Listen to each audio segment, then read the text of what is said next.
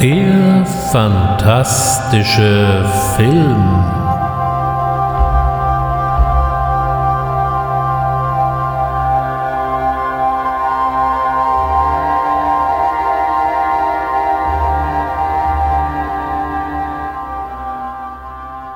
Herzlich willkommen beim fantastischen Film. Der Autor Howard Phillips Lovecraft ist ein Name, der hier ja immer mal wieder auftaucht. Gerade in der letzten Ausgabe bei einigen Zombie-Filmen von Lucio Fulci habe ich mich auf ihn bezogen und vielleicht erinnert sich der ein oder andere Stammhörer, dass ich mich vor geraumer Zeit schon einmal mit diesem Menschen beschäftigt habe. Damals stand eher die Person im Vordergrund und ich habe mich dann auch nur mit einer Erzählung weiter auseinandergesetzt, nämlich mit dem Reanimator von Stuart Gordon, nebst den verschiedenen Sequels. Heute werde ich mich weniger mit der Person als vielmehr mit seinem Werk beschäftigen und einen ausgiebigen Blick auf die diversen Verfilmungen seiner Erzählungen werfen. Das ist umso interessanter, weil viele Geschichten von ihm einfach als unverfilmbar gelten handelt es sich dabei doch dann um Ich-Erzählungen, die eben auch nicht über die Maßen actionreich sind. Die Personen sind häufig eher introvertierte Einzelgänger, die alten Mythen und Legenden nachgehen und dabei zahlreiche Schriften und Bücher konsultieren und wenn sie sich dann auf die reale Spur machen, etwas Unbeschreibliches finden, dass sie das Leben oder doch die geistige Gesundheit kosten kann. Das scheinen nicht eben die besten Voraussetzungen für einen Film zu sein. Die gute Nachricht, nicht alle Geschichten sind so wie die eben skizzierten und es haben sich erstaunlich viele Filmemacher von Lovecraft inspirieren lassen. Ich lade also ein, mit mir einmal in die äonenalten und längst vergessenen Grüfte herabzusteigen und Überreste von Ruinen zu inspizieren, deren Schöpfer nur Wahnsinnige sich erträumen können, und erblicken wir die wahrhaft kosmischen Schrecken.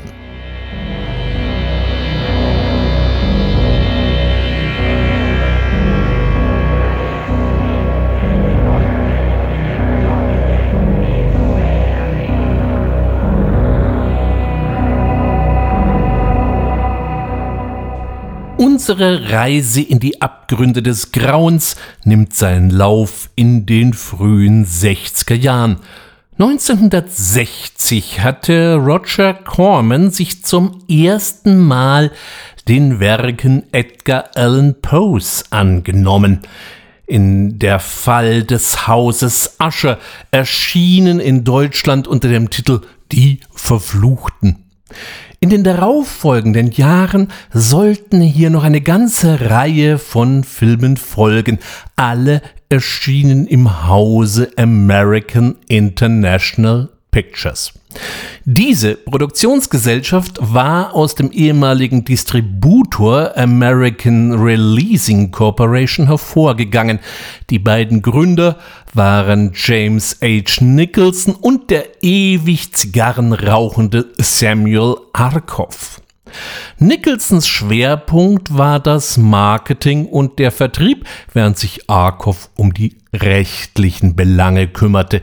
Mit günstig produzierten Horror- und Abenteuerfilmen für den in den USA nicht ganz unbedeutenden Markt des Autoskinos in den 50er Jahren hatten sie sich ein solides Standing erarbeitet und veröffentlichten so illustre Titel wie It Conquered the World oder I Was a Teenage Werewolf. Michael Landon in a powerful performance as the boy possessed. Yvonne Lyme appealing as the girl who loves him. Whit Bissell, unforgettable as the scientist maddened by the mystery of the werewolf, and Tony Marshall, a tough, friendly enemy. These are official pictures? Yes, Chief. Slash on either side of the throat. You got any theories? Fangs. He was killed by, by a werewolf. Nothing you've ever seen has such blood-chilling savagery.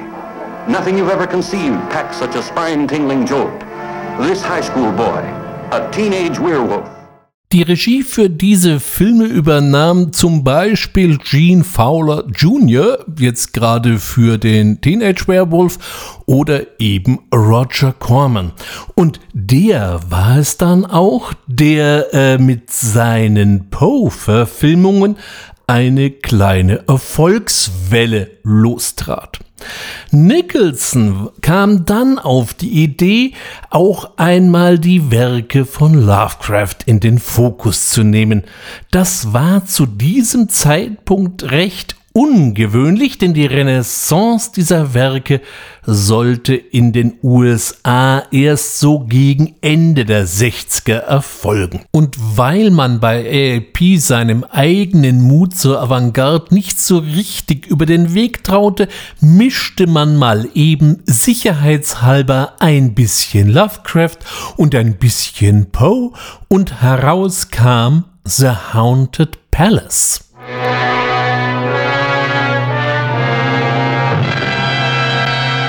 Invited to an open house where horror will be your host. The Haunted Palace. You, who find a kind of macabre joyousness in the horrifying, will enjoy yourselves as in ecstasy in The Haunted Palace. Starring Vincent Price, a being who lived and died and lives again. I'll not have my fill of revenge until this village is a graveyard. The Haunted Palace ist keine Erzählung von Poe, sondern ein relativ kurzes Gedicht, was nichtsdestotrotz wärmstens zu empfehlen ist und leider relativ unbekannt geblieben. Es lieferte den Grundstock für den Anfang und auch das Ende des Films und den im Film auftauchenden palastartigen Bau. Die zweite Quelle, aus der sich das Skript speiste, war die Erzählung The Case Charles Dexter Ward oder eben der Fall Charles Dexter Ward von Lovecraft. Von beiden literarischen Quellen blieb bei diesem Film natürlich herzlich wenig übrig. Es geistern hier ein Haufen Versatzstücke rum, die allerdings mit den Vorlagen nur recht wenig zu tun haben. Dessen ungeachtet gibt der Film durchaus was her und die Fans von Vincent Price und den Cormanschen Poe-Verfilmungen kommen hier auf jeden Fall auf ihre Kosten. Besonders interessant finde ich das Detail, dass die Geschichte irgendwo nach England respektive nach Wales verlegt wurde, obwohl sowohl Poe als auch Lovecraft aus den USA stammen. Und Lovecraft die Geschichte um Charles Dexter Ward dezidiert in Providence, der Hauptstadt des Neuenglandstaats Rhode Island, spielen lässt. Aber das wäre vielleicht zu viel der Moderne gewesen und zunächst setzte man doch lieber auf den Gothic-Style, wie wir ihn bei Poe finden, der auch der deutlich ältere Autor ist. Äh, Lovecraft gehört eigentlich eher in die äh, Kategorie des Neogothic. In Deutschland kam der Film erst knapp fünf Jahre später in die Kinos. Hier war gerade der Hexenjäger von Michael Reeves sehr erfolgreich gelaufen. Also wurde aus dem Haunted Palace mal Flux die Folterkammer des Hexenjägers und damit das dann alles mehr schlecht als recht passte, frickelte man in die deutsche Synchro mal eben den Hexenjäger ein, auch wenn das Wort eigentlich überhaupt nicht in den Kontext passt, was eben nicht passt, wird passend gemacht. Für AIP war der Haunted Palace ein beachtlicher Erfolg und also setzte man gleich zum zweiten Mal auf Lovecraft und verpflichtete gleich einmal auch noch den recht alten Boris Karloff in Die, Monster Die. For their love in a world haunted by horror. Will the breath of the living be snuffed out by the hand of darkness? The monster lives in death. Get out of this room. Boris Karloff, never before more demoniacal. Ein Monster musste eben sein. Vor allem, wenn man bedenkt, wie Nicholson das Marketing für seine Filme betrieb. Er ging nämlich erst einmal mit einem schmissigen Plakat und einem eben auch entsprechend schmissigen Titel zu den Verleihern und sagte, was haltet ihr davon? Würdet ihr einen solchen Film nehmen? Und wenn die sagten, hey, das schaut gut aus, das machen wir, dann erst wurde ein Drehbuch geschrieben und dann erst überlegte man sich, wie denn der fertige Film denn dann ausschauen soll. In Deutschland erschien der Film unter dem Titel Das Grauen auf Schloss Wheatley. Auch stand hier eine äh, Erzählung von Lovecraft Pate, und zwar die Farbe aus dem All. Diese Erzählung gäbe an für sich für eine Verfilmung recht viel her, denn sie unterscheidet sich recht deutlich vom Lovecraftschen Duktus. Hier schlägt ein Meteorit in der Nähe einer Farm ein und verseucht so allmählich die gesamte Umgebung und die Farmersfamilie gleicht dazu. Lovecraft beschreibt ja sonst sein Grauen gerne als unbeschreiblich. Hier geht er geradezu mit einer naturwissenschaftlichen Akribie vor, so dass man der Farbe aus dem All auch deutliche Science-Fiction-Elemente zuweisen kann. So weit wollte man im Hause AIP aber da dann doch nicht gehen. Und so wird die Story einerseits wieder nach England verlegt, wo auch faktisch gedreht wurde, sehr zu Freude des greisen Boris Karloff, der gesundheitlich schon nicht mehr so gut beieinander war und äh, nicht mehr in USA arbeiten wollte. Und wir bekommen einen recht fröhlichen Gothic Lovecraft Genre-Mix geboten. Neben Karloff, der aber immer noch eine gute Figur abgab, spielte Nick Adams die männliche Hauptrolle. Er war passgenau auf das jugendliche Autokinopublikum zugeschnitten, bei denen Karloff vielleicht alleine so nicht mehr gezogen hätte. Nick Adams war dabei eine eher tragische Gestalt im Filmbusiness. Er versuchte in Hollywood groß rauszukommen, blieb jedoch in Nebenrollen stecken, dann sah er seinen großen Moment kommen, als er 1963 in der besten männlichen Nebenrolle im Film Rufmord für den Oscar nominiert war und hatte wohl auch schon seine Dankesrede geprobt. Allein der entsprechende Oscar ging an Melvin Douglas.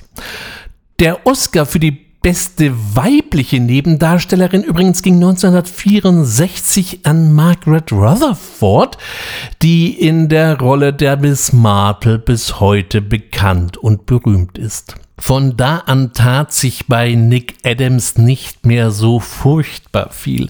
Er spielte bei einigen japanischen Monsterfilmen der legendären Toho Studios mit, unter anderem unter dem Godzilla-Regisseur Eshiro Honda und gab da dann den Quotenamerikaner und dann eben bei Die Monster Die 1965 spielte er den Steven Reinhardt.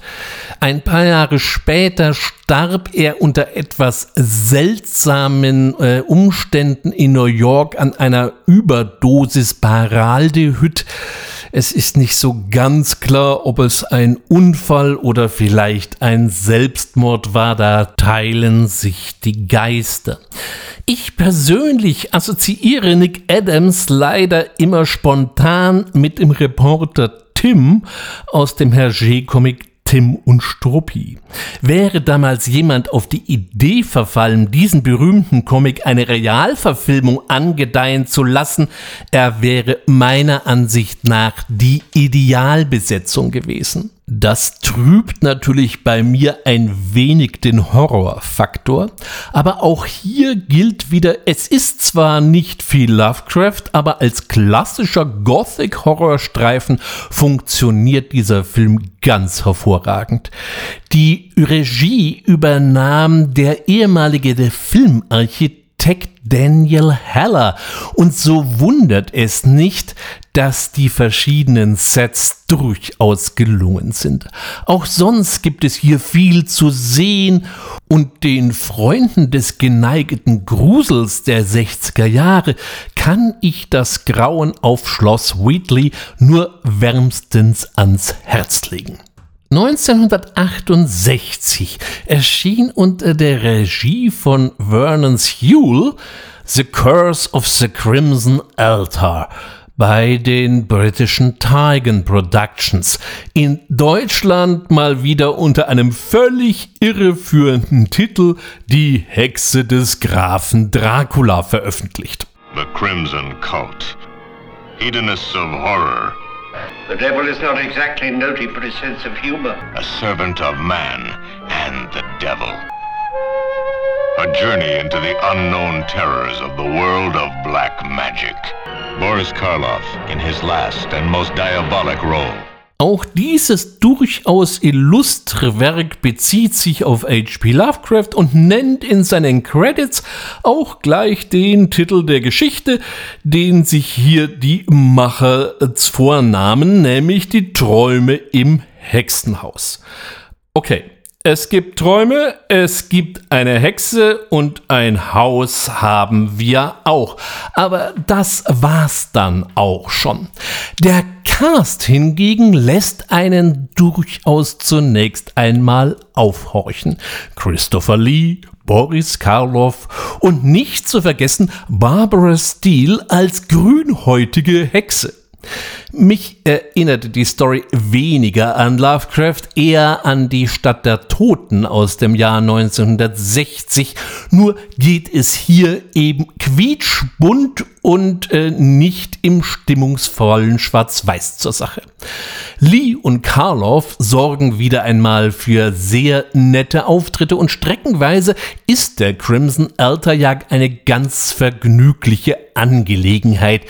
Pflichtprogramm ist dieses Werk allerdings mit Sicherheit nicht. An dieser Stelle vielleicht noch ein Wort über die Tigan Produktionsgesellschaft. Nach dem Erfolg von Hammer in Großbritannien fanden sich natürlich schnell Nachahmer, die auch ein Stück vom britischen Horrorkino ab haben wollten. So zum Beispiel die Amicus Productions rund um Milton Subotsky und Max Rosenberg, die verstärkt auf Episodenfilme setzten. Äh, prominent ist das Beispiel Die Todeskarten des Dr. Schreck. Wer hier meint, der deutsche Titel sei mal wieder besonders blumig ausgefallen, den möchte ich an dieser Stelle an den Originaltitel verweisen, Dr. Terrors House of Horrors. Der zweite Nachahmer, der auch äh, Hammer-Epigone sein wollte, waren eben Tigan British Film Productions.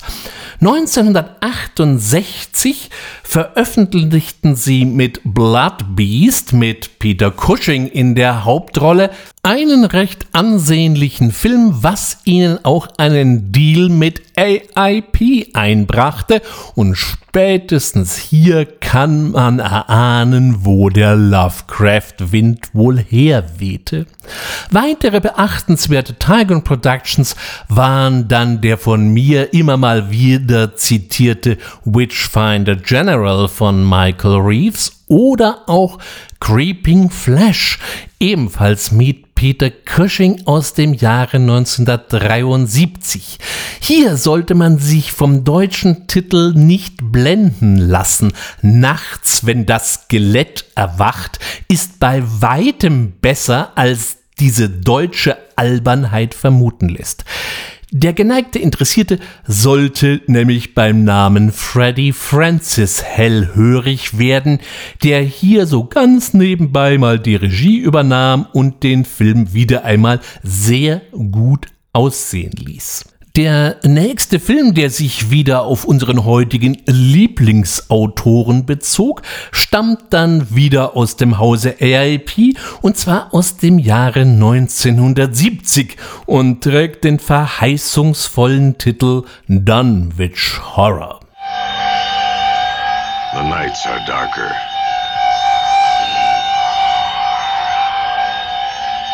And night is when it happens in the Dunwich Horror. Come back, old one. Princes of darkness. And repossess the earth. The Dunwich Horror, based on H.P. Lovecraft's terrifying tale of those who explore the unspeakable. Eigentlich sollte Dunwich Horror ja schon viel früher erscheinen, unter anderem mit Boris Karloff und man höre und staune mit Peter Fonda. Allerdings verschleppte sich die Produktion von Dunwich Horror doch wesentlich mehr nach hinten als geplant und als schließlich gedreht wurde, ja, da war dann Boris Karloff leider schon verstorben und Peter Fonda war an der Seite von Dennis Hopper in Easy Rider zum internationalen Star aufgestiegen und hatte nun mal ganz plötzlich überhaupt kein Interesse mehr an einer so kleinen Horrorproduktion. Daniel Heller, der hier wieder die Regie übernommen hatte, traut sich hier wirklich mal den Stoff des Einsiedlers aus Providence umzusetzen. The Dunwich Horror mag vielleicht nicht seine stärkste Erzählung sein, Sie bietet sich allerdings aufgrund der recht straighten Erzählweise für den Film geradezu an. Auch wurde die Geschichte diesmal nicht in einem wie auch immer beschaffenen England angesetzt, sondern spielte im Hier und Jetzt. Neben wieder recht gelungenen Sets gibt es hier einen durchaus originellen und wahrhaft unbeschreiblichen Horror zu bewundern.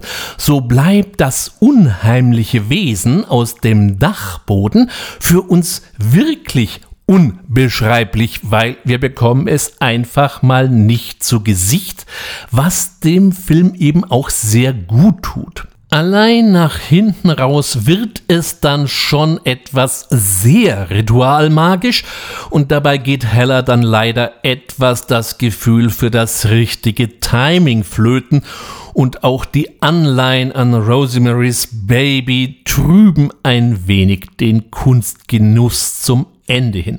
Trotzdem gelingt es ihm, Lovecraft Ästhetik und seine Ideen von dem grauen Jenseits der Sterne deutlich zu verfeinern und elegant auf die Leinwand zu bringen. Der Film kam in Deutschland damals erstmal gar nicht ins Kino, sondern erlebte seine Premiere erst auf Video unter dem Titel Voodoo Child, was natürlich kompletter Blödsinn war. Auch ist die Synchro eine ziemliche Zumutung und äh, bügelt reichlich Lovecraft-Bezüge eben mal wieder raus. Es sei hier also dann die Originaltonspur empfohlen. Mit dem Aufstieg des Terrorfilms gab es zunächst einmal wenig Raum für weitere Lovecraft-Filme.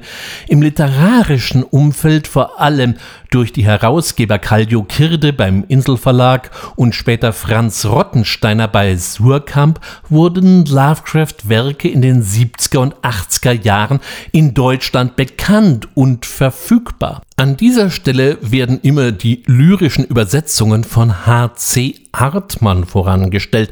Fakt ist aber, dass Artmann lediglich gerade einmal sechs Geschichten ins Deutsche übersetzte. Den Löwenanteil übernahmen Rudolf Hermstein, dessen Übersetzungen vielleicht etwas freier gegenüber dem Originaltext ausfielen. Die neuen Übersetzungen, die im Fester Verlag erschienen sind, sind etwas näher am Originaltext, aber vielleicht dann nicht ganz so schön. Die Traumgeschichten übersetzte äh, Michael Walter und auch Franz Rottensteiner selber.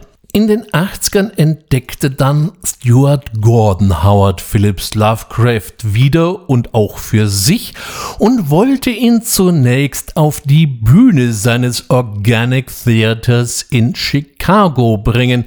Und als die Idee scheiterte, wurde dann schließlich ein Kinofilm daraus. Wir haben schon mal darüber gesprochen. Die Rede ist vom Reanimator. Herbert West is at the top of his class in medical school.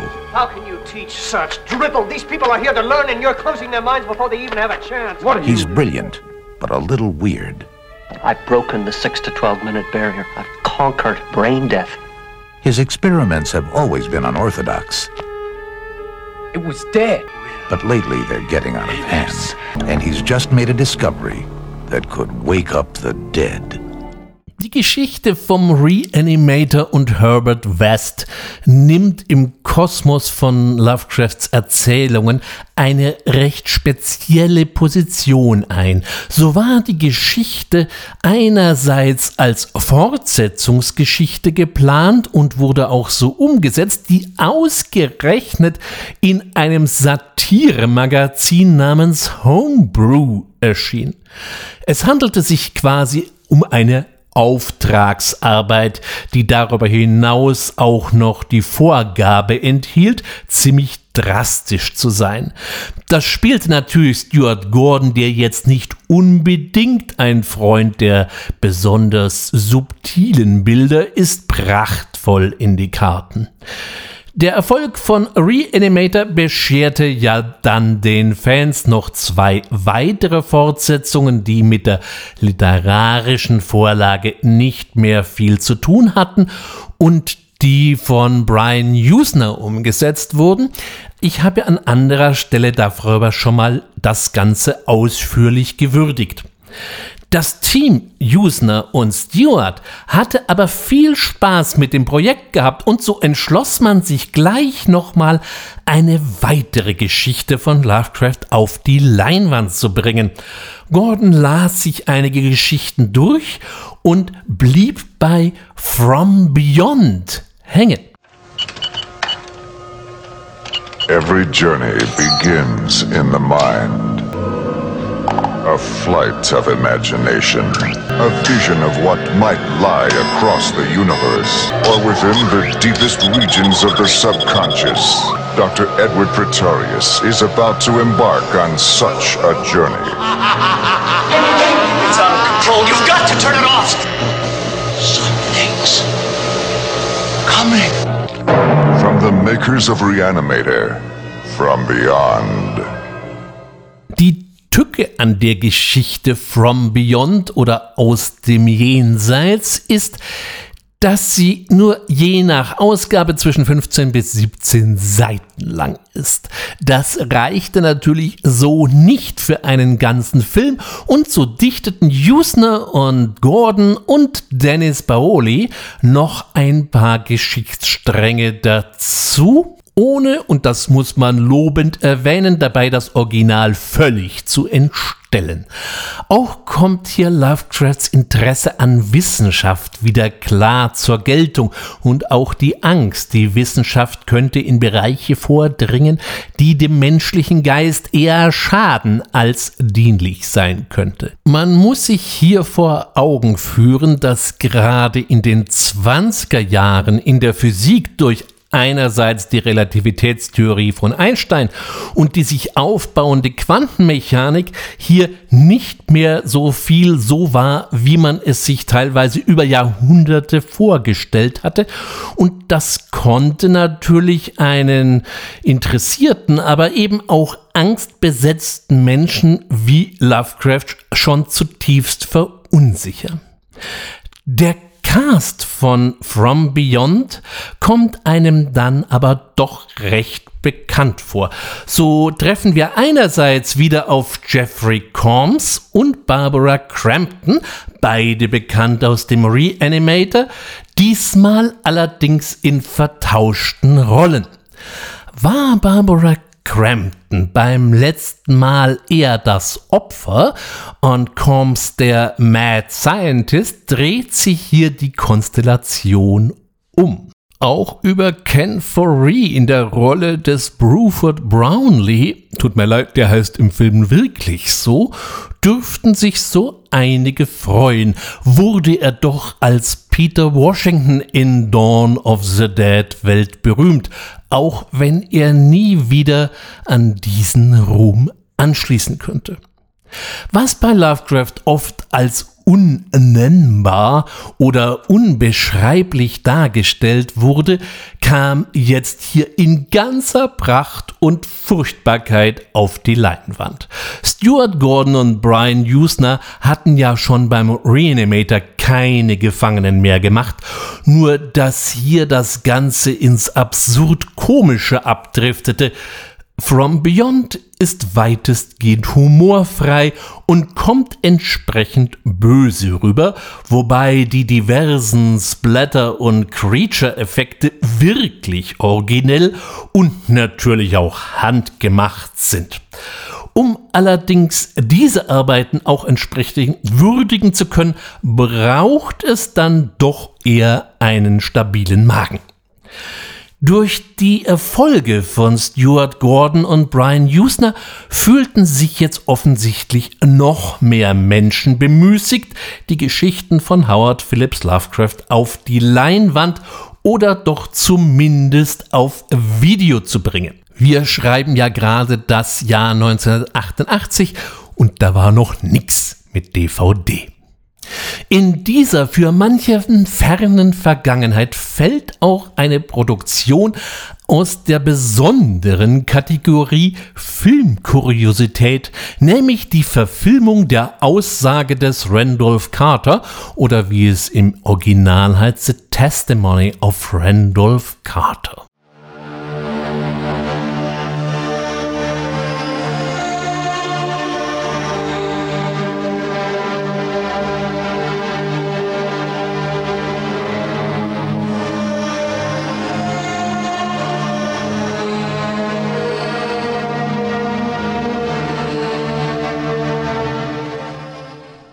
Diese Produktion aus dem Jahr 1988 wird von der Howard Phillips Lovecraft Historical Society verlegt. Diese Gesellschaft hat ihren Sitz in Kalifornien. Leider muss man ja sagen, Neuengland hätte ich ja besser gefunden und hat sich aus begeisterten Anhängern des Call of Cthulhu Rollenspiels heraus gegründet. Heute bieten sie neben allen möglichen Literatur- und Audiobooks auch ein paar selbst realisierte Filmprojekte an, von denen The Testimony of Randolph Carter die erste Produktion war. Der Film basiert auf der gleichnamigen Kurzgeschichte und dauert auch nur eben 50 Minuten. Verwirklicht wurde das ganze Ding mit einer oder mehreren schlichten Videokameras, was natürlich auf Kosten der Qualität ging. Überhaupt kommt diese Lovecraft-Umsetzung noch sehr amateurhaft drüber, aber schließlich fängt jeder mal klein an. Zwar gibt es durchaus den ein oder anderen schicken Moment, trotzdem muss man mal ganz offen sagen, ist diese Produktion nur echten Lovecraft und Cthulhu-Nerds mit gutem Gewissen zu empfehlen.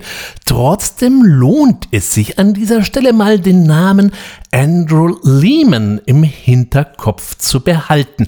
Er wird später auch nochmal eine Rolle spielen. Ebenfalls 1988 erschien eine andere Produktion, die sich ebenfalls auf eine Lovecraft-Erzählung beruft, The Unnamable oder auch White Monster. There's a place in every neighborhood. I dare you to show me the house. A place shrouded in mystery. There's this old house, been deserted for years. Yeah, it'll be a hoot exploring it. Well, let's go for it. A place that begs a dare. You know, maybe we should just stay outside. Come on, it's just an old house. Most of the time, it's just an imaginary fright. It'd be weird to find a dead body under this. But sometimes, it can be horrifyingly real. Try to hide. But there is no escape I think we're safe now. from H.P. Lovecraft's The Unnameable. The Unnamable ist der Titel der Originalgeschichte und wurde von Jean-Paul Ouellette realisiert. Auch die filmgebende Geschichte ist eher ein kurzes Werk, das sich locker in 20 Minuten lesen lässt. Also musste auch hier nochmal zusätzliches Material her, damit am Ende 88 Minuten Film rauskommen. Außerdem war es nicht gerade ein High-Budget-Werk. Angeblich standen lediglich 350.000 Dollar zur Verfügung. Kein Geld zu haben ist per se ja keine Schande. Keine Fantasie zu haben hingegen schon, vor allem wenn man ein Drehbuch schreibt. Nach einem recht gelungenen Anfang, der einen ja richtig noch hoffen lässt, wälzt sich der Film erst einmal im College-Klischee-Napf. Sowohl die Handlung als auch die Gestalten sind aus der ganz unteren Kiste. Später finden wir uns dann in einem 80er College Teenie Slasher wieder, bei dem man auch peinlichst darauf geachtet hat, dass alles seinen üblichen reaktionären Gang geht. Bis die ganze Geschichte mit viel Hokuspokus endet. Nein, The White Monster ist nun wirklich kein vergessenes Lovecraft-Filmkleinod, sondern eher ein mehr oder weniger zurecht vergessenes Werk. Zwar mag die ein oder andere Gewaltspitze den geneigten Gorehound entzücken, aber da sind dann doch sie eher die Ausnahme sind, wird sich die Begeisterung auch dafür in Grenzen halten. Dafür gibt es ein paar dramaturgische Schnitze, die ich bei der Sichtung des Films schon beinahe mit Gelächter quittieren musste. Wer zum Beispiel in einem Horrorhaus noch die Zeit hat, sich extra die Haare zu topieren, um möglichst wild zu erscheinen, ja, der kann eigentlich nicht von einem Monster verfolgt werden. Angesichts dieses geballten Schmonzes geht ein wenig unter, dass wir in dieser Geschichte etwas finden, das bei Lovecraft eher Seltenheitswert besitzt, nämlich Ironie. So unterhält sich am Anfang der Held Randolph Carter, Lovecrafts alter Ego, mit einem gewissen Joel Manton und muss sich von ihm sagen lassen, dass es etwas Unbeschreibliches ja wohl schlichtweg nicht gibt. Und er soll doch einfach mal die Kirche im Dorf lassen, denn entweder man kann es beschreiben oder man kann es eben nicht beschreiben und dann ist es ja auch nicht da. Das ist dahingehend ja recht spaßig, dass das Unnamable bei Lovecraft ja eine geradezu inflationäre Verwendung findet. Dieser Dialog hat sogar den Eingang in den Film gefunden, was jedoch dann in der Gesamtschau die Sache nicht besser macht. Eine andere Lovecraft-Verfilmung aus dem Jahr 1991 ist dafür deutlich erwähnenswerter. The Resurrected. Then, from the author of Terror, H.P. Lovecraft. From the director of Return of the Living Dead. There's no evil in what I do, so long as I do it rightly. The Resurrected. I have struck depths that your little brain cannot fathom. He lived centuries ago. Just to be expected, the dead take much blood. But for him, death was only the beginning. 1991 erschien dieses Werk Direct to Video und hat mal abgesehen von einigen Festivalauftritten nie eine offizielle Kinoleinwand gesehen. Als Basisstory diente hier einmal eine längere Geschichte, nämlich der Fall Charles Dexter Ward. Wir erinnern uns. Diese Geschichte zählt neben den Bergen des Wahnsinns, dem Schatten über Innsmouth, dem Flüsterer im Dunkeln und nicht zuletzt dem Schatten aus der Zeit zu den längeren, ja schon fast kurzromanartigen Erzählungen. Diese liefert also schon mal viel Stoff für den Film und Charles Dexter Ward ist darüber hinaus interessant, weil sich in dieser Geschichte so gut wie alle Elemente wiederfinden, mit denen Lovecraft in seinem literarischen Leben so gespielt hat. Vom klassischen Gothic-Setting bis hin zum kosmischen Grauen ist hier alles vertreten.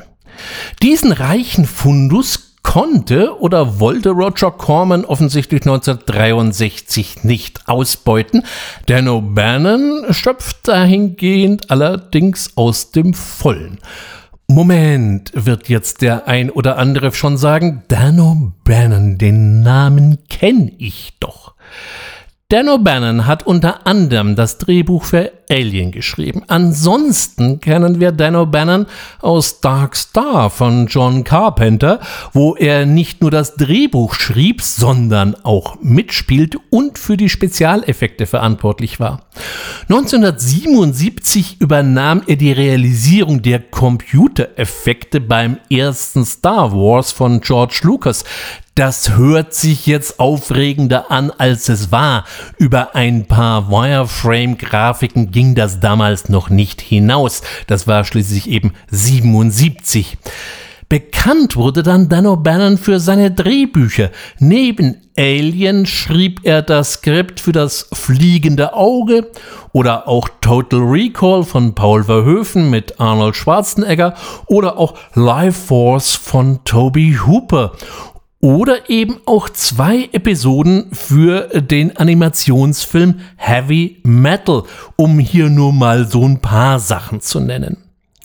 The Resurrected war neben dem durchaus satirisch angehauchten Return of the Living Dead seine zweite Regiearbeit und diese Arbeit kann man durchaus als gelungen bezeichnen. Die Geschichte wurde sanft in die Gegenwart transportiert und aus dem Helden in der literarischen Vorlage, dem Hausarzt, wird jetzt ein Privatdetektiv und auch sonst lassen sich ein paar Variationen finden, aber sonst bleibt die Story erstaunlich nah am Original. Filmisch gesehen ist The Resurrected eine wahrhaft optische und dramaturgische Fundgrube. Ein bisschen Film Noir, ein bisschen Backward Horror, ein bisschen Einsatz von Primärfarben, die an Mario Bava oder Dario Argento erinnern. Man könnte meinen, hier geht es nicht so ganz konsistent zu, aber diesen Mix kann man sehr gut weggucken. Auch ein bisschen Hellraiser lässt sich da durchaus erahnen. Das ist allerdings vielleicht gar nicht so auf die Regie von Dan O'Bannon zurückzuführen, sondern eher auf den Soundtrack, der auch mal wieder, muss man sagen, von Richard Band stammt und ehrlich gesagt, Diesmal hat er sich schon ein bisschen bei Christopher Youngs Hellraiser Soundtrack, was so die Harmonien angeht, bedient. Dazu kommen einige Creature-Effekte, die schon sehr ansehnlich und teilweise sehr hässlich sind. Naja, Gott, sollen sie ja schließlich auch sein. Allein das Finale war mir ein bisschen zu digital, was aber dem insgesamten positiven Eindruck nicht mehr schmälert.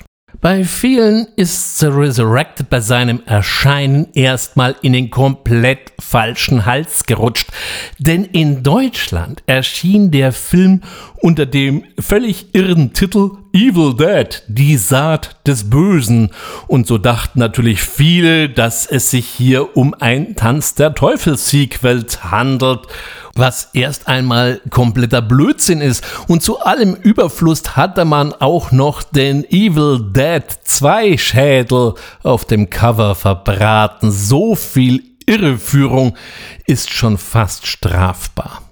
In manch einer Datenbank im Internet ist dieser Titel immer noch vertreten, sich aber davon bitte nicht kirre machen lassen.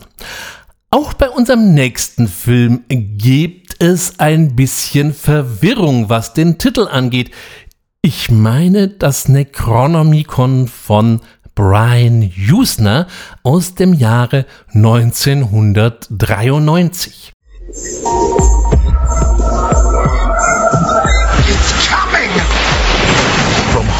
Master H.P. Lovecraft, who inspired the works of both Stephen King and Clive Barker. It was a horrible nightmare. A trilogy of terror that combines the spine-tingling suspense of Evil Dead with the sensual eroticism of Bram Stoker's Dracula.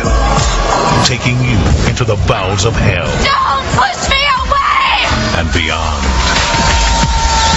Jeffrey Combs, David Warner, Bruce Payne, Melinda Bauer, and Richard Lynch. Necronomicon, Book of the Dead, a home video exclusive. Diesen Film bitte nicht mit dem Necronomicon von Jess Franco verwechseln, der im Original Succubus hieß und in Deutschland dann eben unter Necronomicon geträumte Sünden erschienen ist. Das ist zwar für einen Jess Franco-Film gar kein so schlechtes Ding, hat aber diesmal mit unserem Kontext nur so rein gar nichts wieder mal zu tun. Und an dieser Stelle möchte ich mal ein paar Worte über dieses Werk Nein, nicht den Film, da kommen wir gleich drauf, sondern erstmal über dieses Buch verlieren. Das Necronomicon ist wohl das prominenteste Beispiel der Bibliothek des Schreckens, das in Lovecrafts Werken immer wieder auftaucht.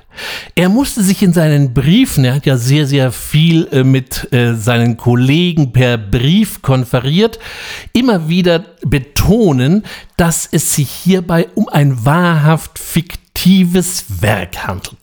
Trotzdem hat er sich eine hübsche Historie ausgedacht, demnach der arabische Originaltext von einem wahnsinnigen jemenitischen Dichter namens Abdul al-Hasred verfasst worden sei.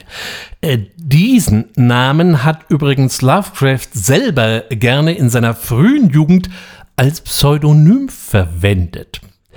Der Name Necronomicon, so geht die Legende, entstand dann erst bei der griechischen Übersetzung durch den Philosophen Theodorus Philetas aus dem Jahre 956. Nach Christus übrigens. 1228 soll dann Olaus Wormius den griechischen Text ins Lateinische übertragen haben. Spaßigerweise gab es tatsächlich einen Olaus Wormius.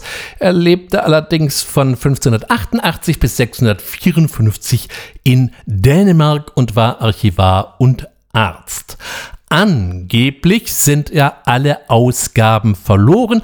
Nichtsdestotrotz tauchen in Lovecrafts Geschichten immer mal wieder Exemplare auf. Und so eben auch bei Brian Usners Episodenfilm. Der hatte eben die Idee, ein Werk zu schaffen mit drei Episoden von drei verschiedenen Regisseuren aus drei Kontinenten.